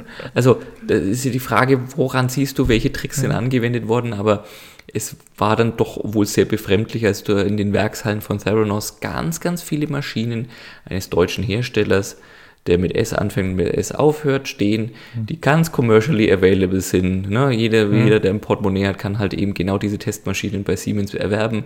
Und da standen Dutzende von denen in den Werkshallen rum und da haben sich alle gefragt, so warum stehen die da eigentlich rum? Mhm. Und jetzt sind wir beim moralisch Fragwürdigen gelandet. Offensichtlich wurde im ganz großen Stil, also ne, diese, diese, diese anfängliche Idee, dieses Gerät ne, zu, zu Abertausenden, Hunderttausenden weltweit irgendwie zu installieren, ist nie in die Realität gekommen. Diese Geräte standen in, in einzelnen Filialen, wie ich es schon mal gesagt habe. Ähm, es wurde behauptet, es gibt diese Technik und da sind wir eben, eben in den heutigen, und deswegen sage ich ganz vorsichtig, Betrugsvorwürfen. Es ist also, die, diese Frau ist nicht abgeurteilt und im Zweifel gilt die Unschuldsvermutung. Aber es stehen also der zehnfache äh, Betrugsvorwurf im Raum und ich glaube zweimal Verschwörung zum Betrug. Also wenn sie, wenn sie Pech hat, rückt die für 20 Jahre ein ins Gefängnis nach dem, dann dem Strafmaß in den USA. Ähm, es steht der Betrugsvorwurf und eben die Verschwörung zum Betrugsvorwurf im Raum und eben, dass das Unternehmen nie die Technik besaß und nie darstellen konnte. Und es steht auch im Raum, dass ganz viele Leute, die an Tests teilgenommen haben, nicht richtige Ergebnisse ihres eigenen Blutwerts bekommen haben und darauf eben medizinische Diagnosen gestellt worden sind, Medikamentencocktails Mhm. zusammengestellt worden sind und das also willentlich oder willentlich oder eben nicht willentlich in Kauf genommen worden ist von der Firma, um eben Ergebnisse für ihr eigenes Geschäftsmodell äh, zu, zu präsentieren. Ja, äh, das, das war jetzt, also ich hatte drei Fragen noch dazu, Mhm. ähm, die mir da so durch den Kopf schießen. Das war eine davon, nämlich sind Leute tatsächlich neben den, den ganzen finanziellen und Anlagebetrug auch tatsächlich sagen, betrogen worden auf, oder äh, körperlich geschädigt bedro- oder betrogen worden, also indem wirklich falsche Diagnosen gestellt wurden oder wurden halt die, war die Methode einfach immer nur eine andere. Ähm, und die haben es konventionell gemacht und das Produkt gab es halt einfach nicht. Anscheinend war ersteres der Fall, es wurden auch wirklich Leute geschädigt. Das zweite, was ich mir noch gefragt habe, wer hat das jetzt dann tatsächlich zum Fall gebracht? War das die Bundesbehörde? War das eine Staatsanwaltschaft? War War, das investigativer Journalismus? War das Tatsächlich die vierte Gewalt im Staat, der investigative Journalismus. Das war also tatsächlich das äh, Wall Street Journal und ein Mhm. Reporter, der da halt einfach nachgefragt hat, nachgebohrt hat, Mhm. ehemalige Mitarbeiter, Mitarbeiter gefunden hat, die also tatsächlich trotz aller Verschwiegenheitserklärungen, Bedrohungen äh, hinsichtlich, Mhm. dass sie direkt verklagt werden, Haus und Hof verlieren, Mhm.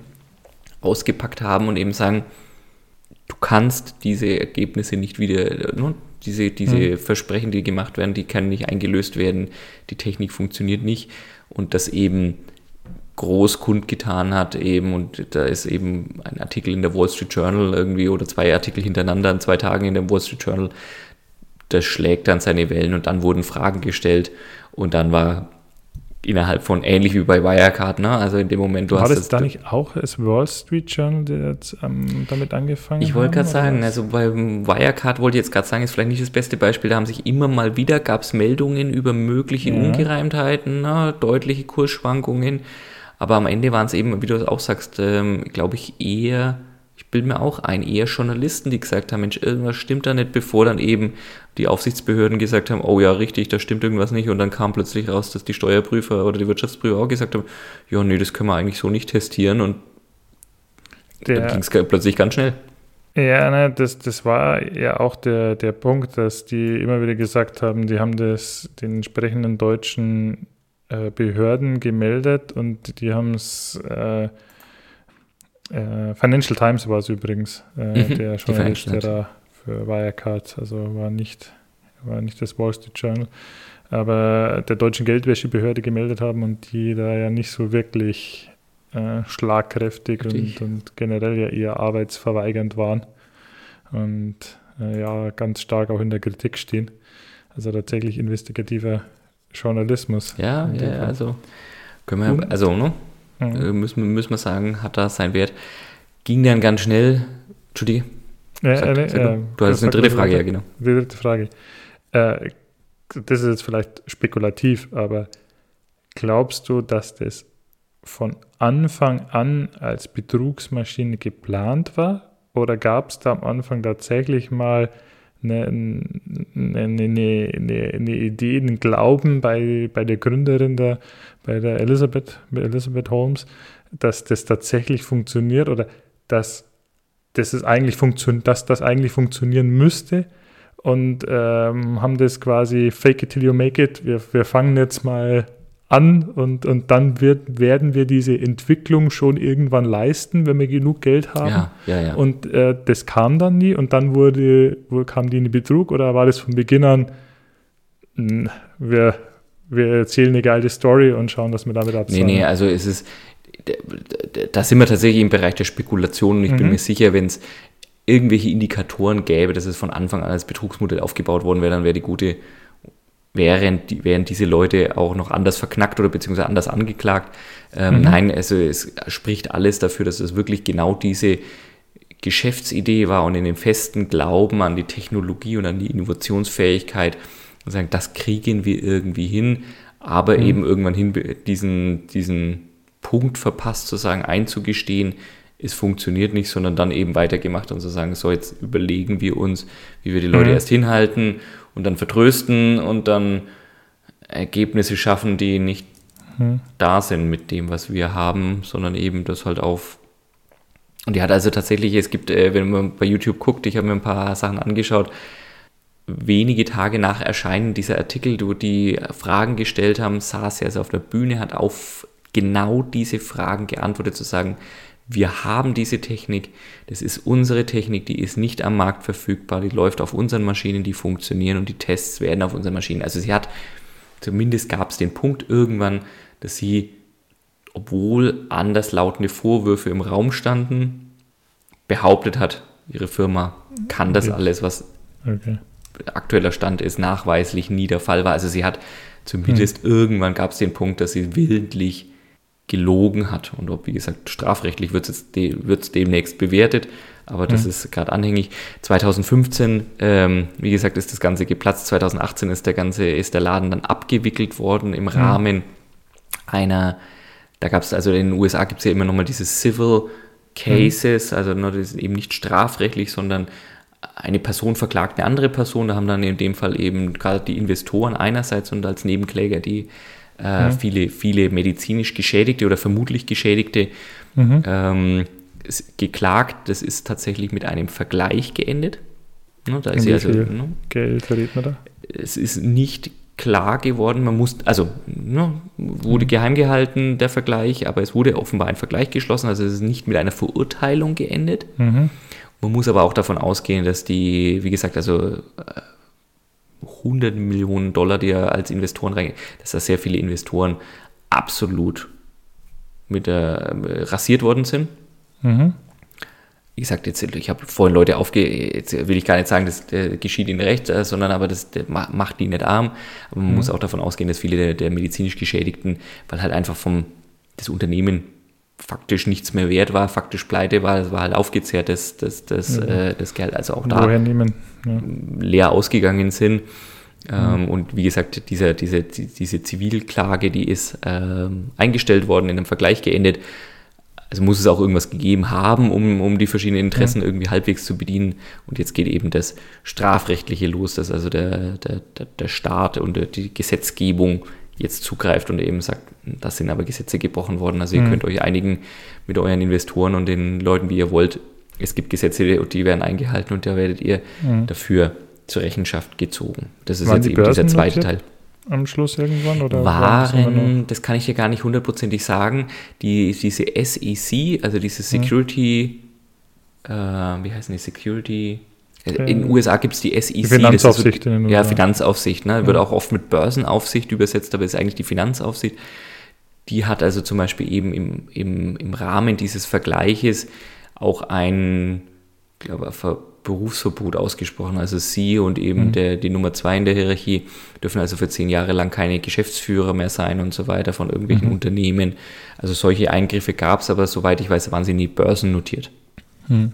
Ja, weil hab, äh, wahrscheinlich wäre da auch nochmal früher, also dann wieder was anderes aufgefallen. Wir haben ja das letzte Mal bist auch. glaube ich, nochmal ganz anders dran, weil das dann wirklich Anlegerbetrug nochmal in Genau. ganz anderen Stil, nochmal ich, ganz ist, anders der um Cut wieder bei dem Thema sind Börsenprospekt und äh, Prophezeiungen und Genau. glaube was anderes, wenn du einen, Invest, also einen, einen institutionellen Investor betrügst, wie jetzt einen Kleinanleger. in Absolut, Anführungszeichen. absolut.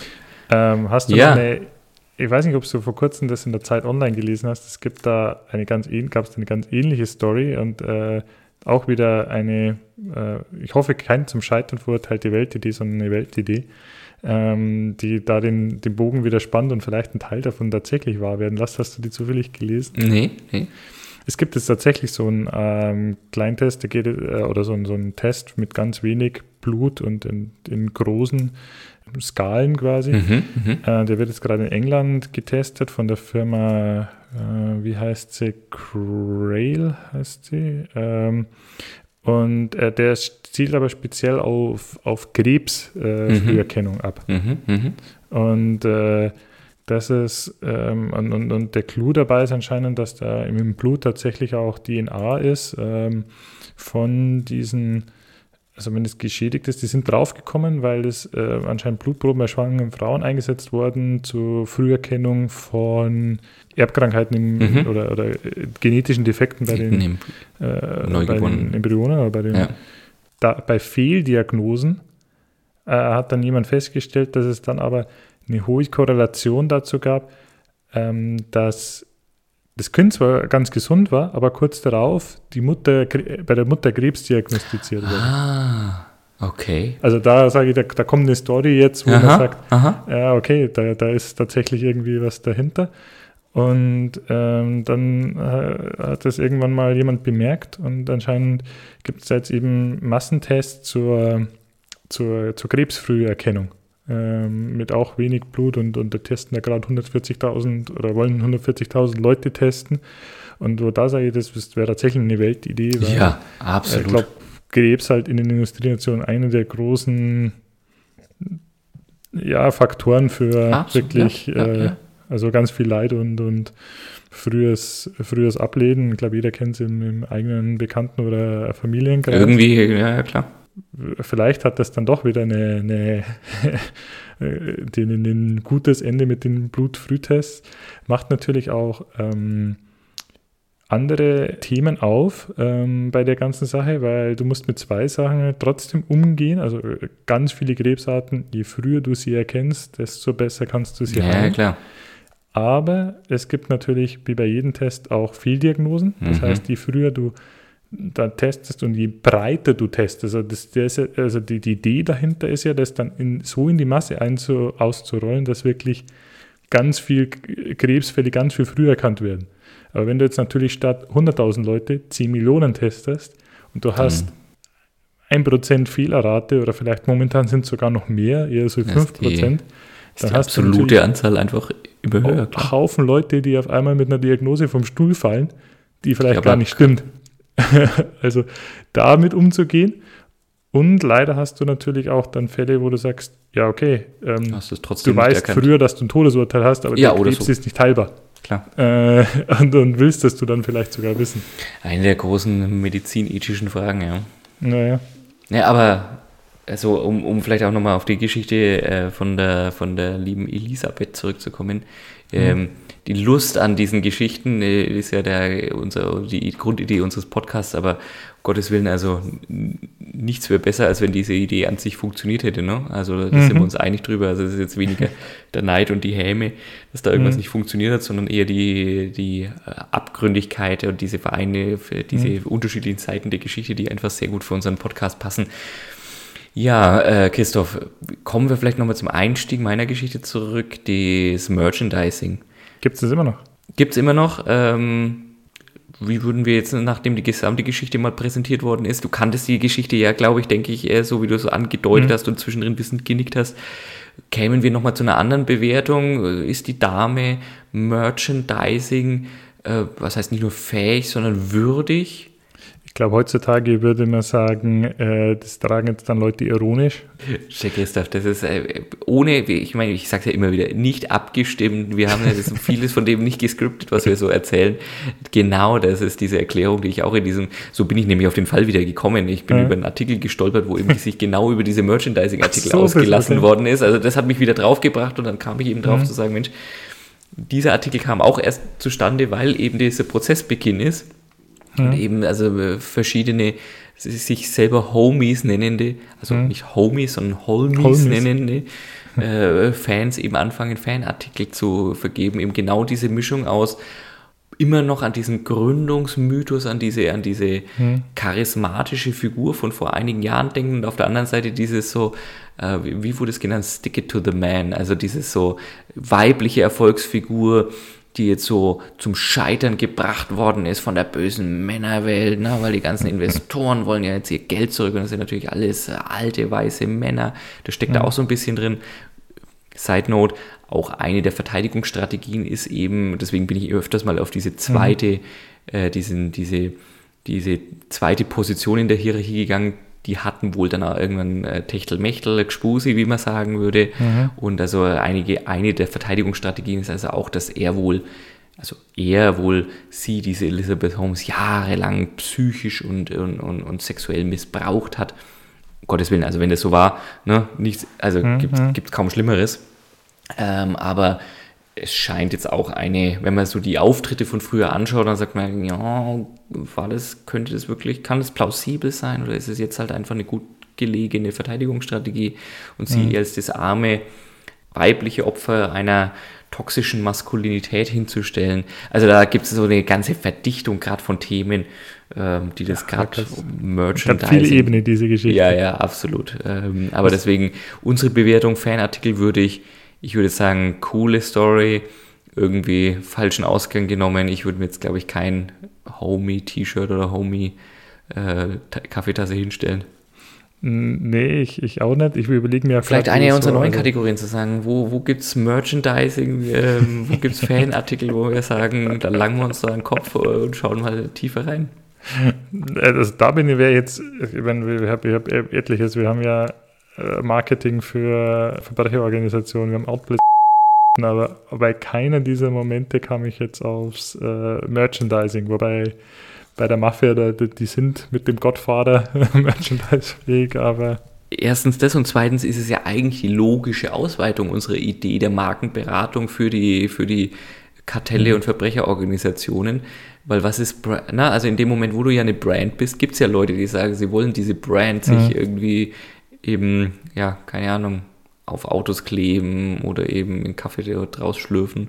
Also, also ist ja die logische Verlängerung, ne? Ja, aber auch die Frage, wo, wo, wo ist es, wo ist es nicht. Also ich habe noch keine Masalek-Pullover äh, von, von Wirecard oder so gesehen. ja, aber noch nicht. auch wieder da, verbrechermäßig, äh, Pablo Escobar ist ja auch irgendwie so eine ja, ja, Ikone in der Popkultur. Ja, absolut, also. absolut. Deswegen, wir sind da, sind da einem heißen Ding auf der Spur, mein Lieber. Wunderbar. Das war so meine Geschichte. Ich habe auch gemerkt, irgendwie zieht es mich also mich immer wieder zu den Geschichten. Der, der, vielleicht bin ich der Feminist hier im Podcast, ne? also so die starken Frauen, aber wie gesagt, auch die Adele ist ja irgendwie ein bisschen ja. schlecht hinten raus weggekommen.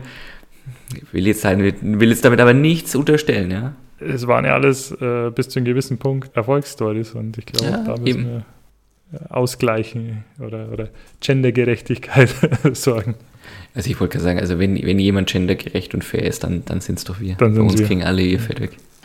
Sehr schön. Christoph, das war so die Geschichte, die ich heute irgendwie erzählen wollte. Wir haben uns, glaube ich, wieder ganz, ganz köstlich unterhalten. Naja, eine, eine ganz vorzügliche Geschichte. Ich habe mich äh, sehr abgeholt gefühlt. Ich fand das mitreißend. Also ich habe es gemerkt, ich habe richtig im Kopf mitgerattert mit der Geschichte. Ähm, mir bleibt es natürlich wieder an einer Zahl zu schließen. Äh, das kam in diesem Artikel auf. Da auch nochmal, vielleicht auch mit einem Aufruf verbunden, lasst euch untersuchen, lasst äh, eure Check-ups, eure Blutbilder, eure Früherkennungen äh, machen. Ähm, es sterben jedes Jahr 230.000 Menschen in Deutschland durch bösartige Tumore. Also vielleicht jetzt nicht beim Edison äh, testen lassen, sondern ja, bei nicht. dem Labor eures oder bei dem Hausarzt eures Vertrauens. Vertrauens. Aber Das wäre mein Appell für heute. Ja, schöner, schöner Punkt. Mensch, Christoph, jetzt hast du mich natürlich schon wieder mal ins Abseits gestellt. Jetzt komme ich nochmal mit meinen, mit meinen dunklen, mit meinen, mit meinen äh, spöttischen Punkten zum Schluss. Ähm, vielleicht noch die Aufrufe an unsere Fanbase, der, die, die, die der medizinischen Profession nachgehen, wenn wir jetzt heute mhm. natürlich irgendwas erzählt haben, wo ihr sagt, Mensch, das müsste man schon nochmal richtig stellen, da haben wir vielleicht mhm. äh, unwillentlich oder willentlich etwas verkürzt dargestellt. Lasst es uns bitte wissen, äh, greift zu den äh, Telefonen, äh, tippelt uns in unsere WhatsApp-Gruppe oder schreibt uns unter info at wundersamewirtschaftswelt.de immer gerne. Mhm.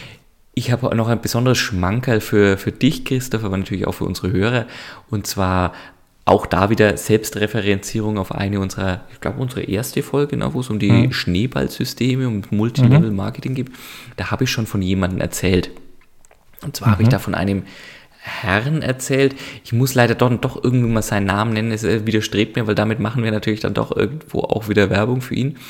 Ich habe damals erzählt, dass ich sehr viel auch YouTube-Werbung angezeigt bekomme. Ähm, Andreas Baulig. Ich halte mal das Bild. Mich, mit welchen Rapper zusammen hat der nicht. Ja, Wahnsinn. Äh, Julian hält gerade ein Buch Wissen macht Umsatz in die Kamera. Ja, ich habe also pures eine, Gold, pures Gold. Ich habe also ein, ein, tatsächlich ein Exemplar dieses und ich habe mir vorgenommen, es nicht Buch zu nennen, sondern Machwerk zu nennen, in die, in die Hände bekommen. Naja, das hat, ist für mich zu positiv konnotiert. ähm, in die Hand bekommen. Ihr habt damals, glaube ich, auch, also für die, die die Folge nicht gehört haben, das ist echt super witzig gemacht, wie, also was heißt super witzig? Super professionell, wie eben, wie du sagst, wie Rap-Videos gemacht mit irgendeinem einem der Deutsch-Rapper, den mhm. man kennt, hat er auch irgendwie ein Video produziert. Also super, super aufwendig, wo man sagt, Mensch, gebe ich zu, hat einen hohen Entertainment-Wert. Mhm. Der Herr macht offensichtlich mit seinem, ich glaube, der, der Heini, der da neben ihm abgebildet ist, ist sein Bruder oder irgendwie sowas. Ich äh, lese es mal vor, den äh, Teile, also ich, das, dieses Machwerk ist voller Klappentexte, also das finde ich schon auch immer wieder so, wenn du dann doch nicht auf den Punkt kommen kannst. Ich lese mal vor, äh, um zu erklären, womit er sein Geld verdient, aber am Ende haben wir schon mal erwähnt, äh, klingt es sehr nach einem Multilevel-Marketing-System und da heißt es immer, Obacht, meine lieben Leute, äh, wie man als Berater, Trainer oder Experte digital vom Milliardenmarkt Coaching profitiert und siebenstellige Jahresumsätze erreicht, mein Lieber. Sieben, sieben. Und das ist. Oh. Ja, das ist viel, also, ne? Da würde ich dann vielleicht tatsächlich mit also mehr Überzeugung noch sagen, ja, oh, Geld habe ich genug. Ja, und also darum äh, dreht sich dieses Machwerk. Ich vielleicht den, den, den Titel noch kurz kommentiert. Da steht Wissen, Macht, Umsatz. Also auch so alles groß geschrieben, ne, damit du mhm. gar nicht sagst, das heißt jetzt Wissen, Macht, Macht Umsatz, Umsatz, oder geht es um Wissen, Macht und Umsatz, also alle drei Punkte. Und dann steht ganz klein drunter, aber was bringt den Gewinn? Christoph, ja, was bringt den Gewinn? Den also ist das nicht die große Frage unseres Podcasts? Was bringt jetzt diesen Gewinn? Wenn wir, wir werden uns jetzt dann über die also nächsten also wenn es Wissen nicht ist, was ist es dann? Ist es dann Macht oder ist es dann Umsatz? Also was bringt ja. jetzt den Gewinn?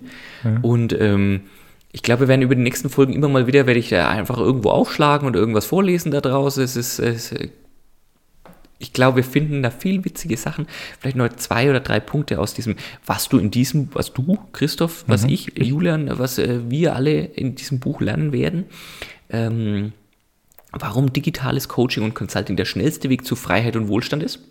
Okay. Mhm.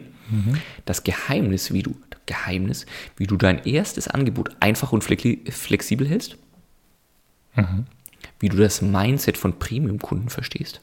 Mhm, Christoph. Mhm. Die exakten Schritte zur einheitlichen Digitalisierung. Die private Not-to-Do-Liste von Andreas Baulig. Mhm. Die man beherzigen muss, damit man eine Million Euro Umsatz innerhalb der nächsten zwölf Monate macht. Und ab wann du richtig skalieren kannst. Ich sage euch, ab wann ich richtig eskalieren kann, nämlich wenn ich nur fünf Seiten von dem Buch hier, äh, Bachwerk hier lese.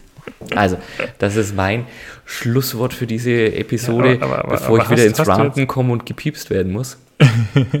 hast, hast du noch ein, darfst du überhaupt äh, rechtlich aus diesem Buch zitieren, aus diesem Machwerk zitieren oder? Christoph, das ist eine Aufgabe für unseren äh, Anwalt des Podcasts. Bis zur nächsten Folge müssen wir da, Ich sollten wir tatsächlich vielleicht noch drüber.